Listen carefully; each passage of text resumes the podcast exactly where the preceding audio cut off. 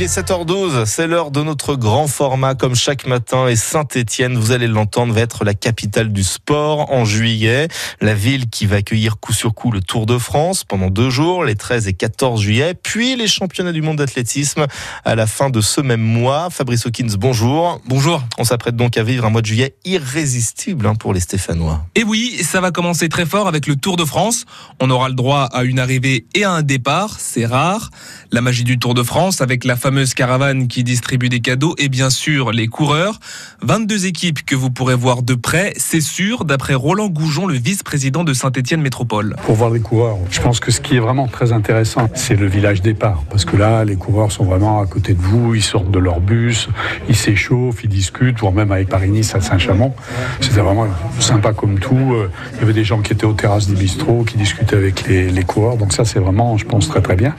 Et puis après, donc le, le défilé, ce qu'on appelle le défilé avant, entre le départ fictif et le départ effectif, avec toute la montée du golf là, qui est quand même une montée euh, très très rude. Et là, euh, ils seront loin de faire du 35 km/h. Donc je pense qu'il y a vraiment beaucoup beaucoup d'endroits. Et entre les deux étapes, euh, ça sera sympa. Sympa, comme les bénéfices tirés du Tour de France.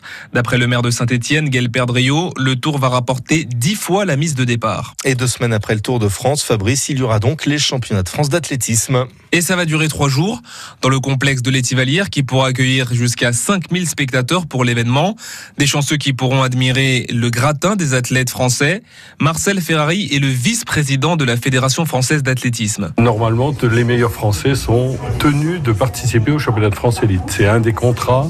Tous les pros, donc euh, il y a aujourd'hui euh, Pro A, Pro B, il y a 28 ou 29 athlètes. Ces 29 athlètes, s'ils veulent aller au championnat du monde, ils doivent venir euh, passer par les championnats de France élite.